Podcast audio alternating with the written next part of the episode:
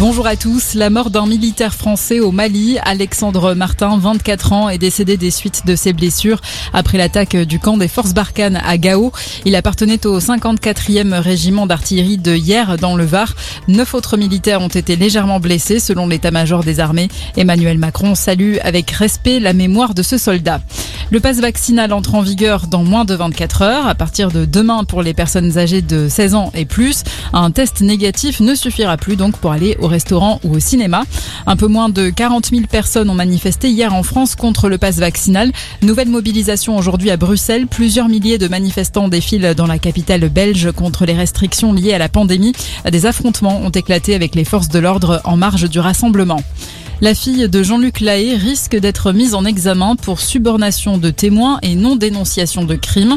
Selon le Parisien, elle doit être entendue la semaine prochaine par la juge d'instruction.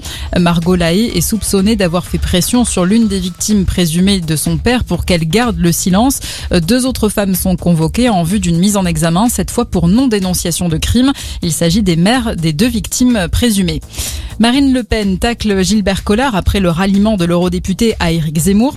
Invitée sur France 3, la candidate du Rassemblement national a assuré n'avoir accordé que peu d'intérêt à cette défection, mais elle fustige le manque de courage de Gilbert Collard. Quelques jours plus tôt, c'est Jérôme Rivière, un autre eurodéputé du RN, qui avait rejoint Éric Zemmour. Le foot en Ligue 1, Nice s'est imposé cet après-midi à Metz 2-0. À 17h05, on suivra Montpellier-Monaco avant PSG Reims à 20h45. Et puis le père de Valérian et Laureline est décédé. Le dessinateur Jean-Claude Mézières disparaît à l'âge de 83 ans. Il avait créé la série de BD de science-fiction Valérian et Laureline, une vingtaine d'albums depuis 1970, adaptés au cinéma en 2017 par Luc Besson. Bon après-midi à tous.